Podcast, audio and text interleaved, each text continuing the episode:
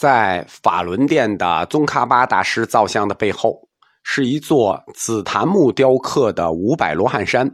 哎，五百罗汉已经不齐了啊，被抠掉了五十一个，还剩四百四十九个。这个五百罗汉山木雕是雍和宫木雕三绝之一。后面我们还会讲两个，一个是麦达拉大佛，一个是赵佛楼的佛龛。这是木雕三绝，这是第一个。这个紫檀雕刻的五百罗汉山，它是有原作对应的，不是凭空来的。原来有一张图叫《五百罗汉山图》，这个雍和宫有收藏。清宫造办处下属的如意馆根据这个五百罗汉山的图，按图刻了这个五百罗汉山。距今呢，已经二百多年了。紫檀山的前面摆着两部乾隆皇帝亲笔写的经书，叫《大白伞盖仪轨经》和《药师经》，这是朱笔写的，红笔写的。旁边有一个鱼化龙盆，就是乾隆皇帝出生三天以后洗澡用的啊。这些东西导游都能讲，讲的都比我好，我就不讲了。主要讲讲这个五百罗汉，五百罗汉山上的这五百罗汉。我们常说五百罗汉，其实这是没有定数的。有一个错误理解，就是佛灭后五百比丘第一次结集佛经，就是在七叶窟。那这五百比丘就是五百罗汉，一般是这么认为。其实这个理解是错的，五百罗汉就没有定数。我在佛教通史有一课叫《七叶窟语记》里头讲过，就是佛经第一次是怎么结集的。传说五百比丘入灭后，佛入灭后，五百比丘在七叶窟结集，但是这是五百比丘啊，可不是五百罗汉。印度说这个五百。就这个数字，跟我们中国易经里说那个三意思是一样的。中国古代一说三，它并不一定是三，它就是表示多，并不是定数，是个大概齐的意思。印度呢，这个五百就是一个泛泛的数字，经常比喻多。比如佛经里常说一句话，叫“弟子千百五十人聚”，哪儿那么齐？一千五百个人，一个不多，一个不少，对吧？哪儿那么整？他的千百五十人聚就是大概多的意思，很多。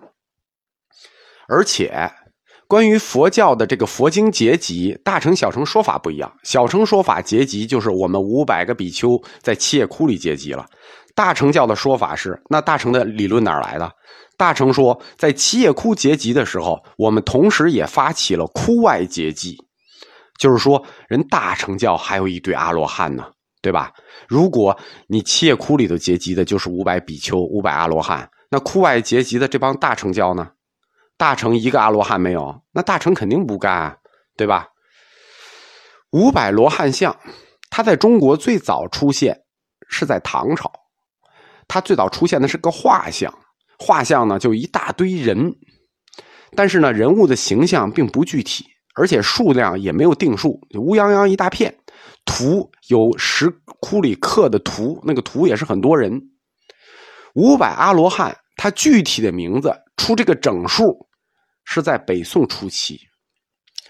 当时在广西，广西有一个宜山县，宜山县的会仙山有白龙洞摩崖石窟，在这个石窟里发现了十八罗汉，不是十八尊者和五百大阿罗汉圣号。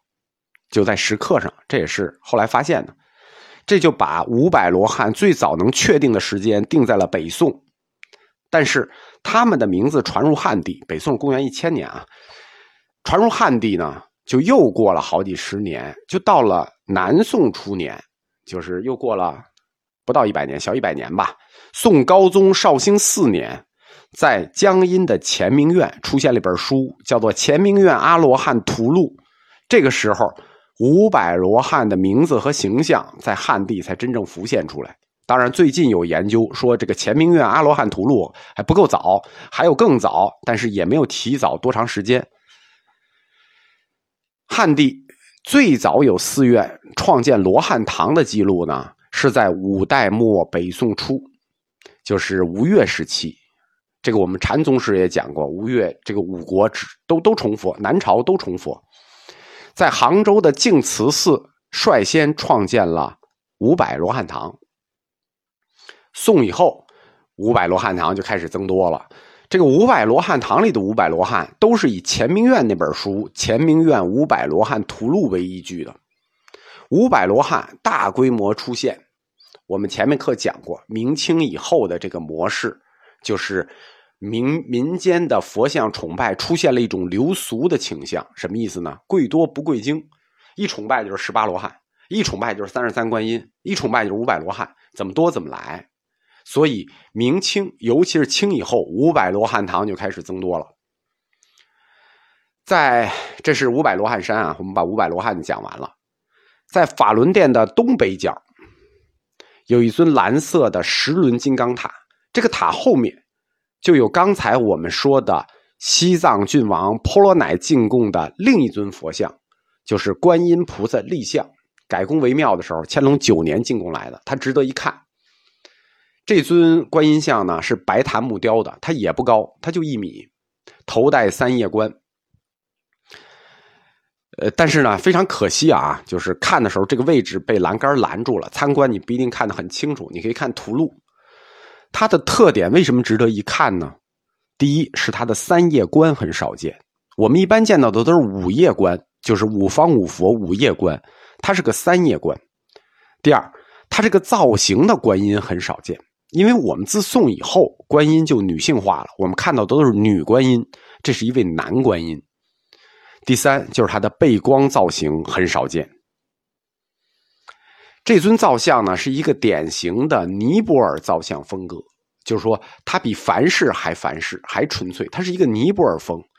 尼泊尔风造像呢，曲线就特别优美，身姿很随意。穿着裙子，下身着裙子，上身衣带衣带斜挂。中国自宋以后，那到了清就不用说了啊。自宋以后，菩萨造像都已经改成女像了，但这尊还坚持是一个男像，半裸上体，左手置于胯，右手向外施结施语印。施语印呢，就是象征给你希望和幸福。头戴三叶冠，中间的那个化佛，就关中小佛，非常清晰。这个呢，就叫三叶化佛天冠，是根据《无量寿经》所描述里头描述做的这个佛，它相对就比较少见了。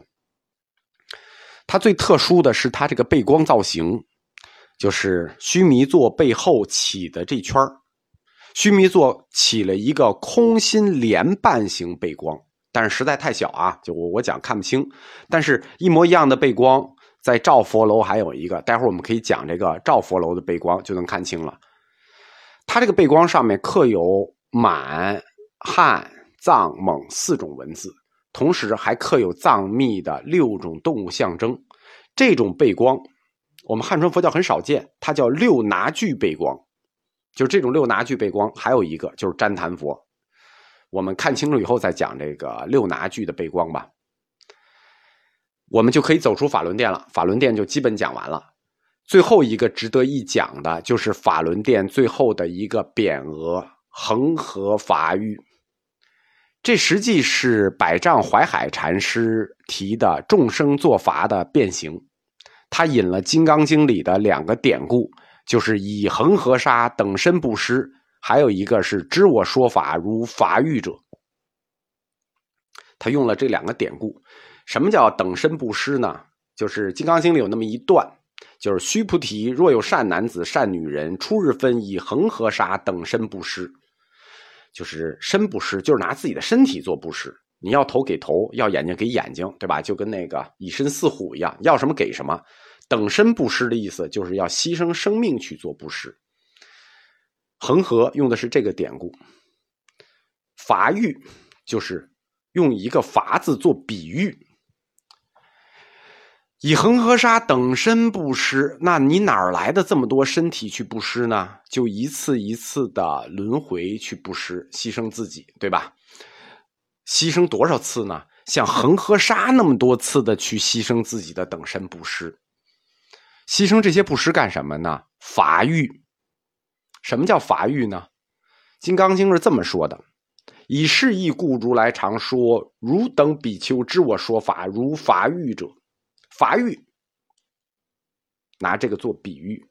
我为众生牺牲那么多次，比喻什么呢？众生在为我成佛做法子。你们觉得是我轮回这么多次，像恒河沙这样数量的过来，用身体做布施牺牲，实际上如法欲者，是众生为我做了法子的比喻。我轮回度众生，也是众生在度我。恒河法域就是百丈怀海禅师说的那个众生作法，牺牲是无畏，度众生是慈悲。那我们哲学里讲过无畏慈悲，这就是大乘精神。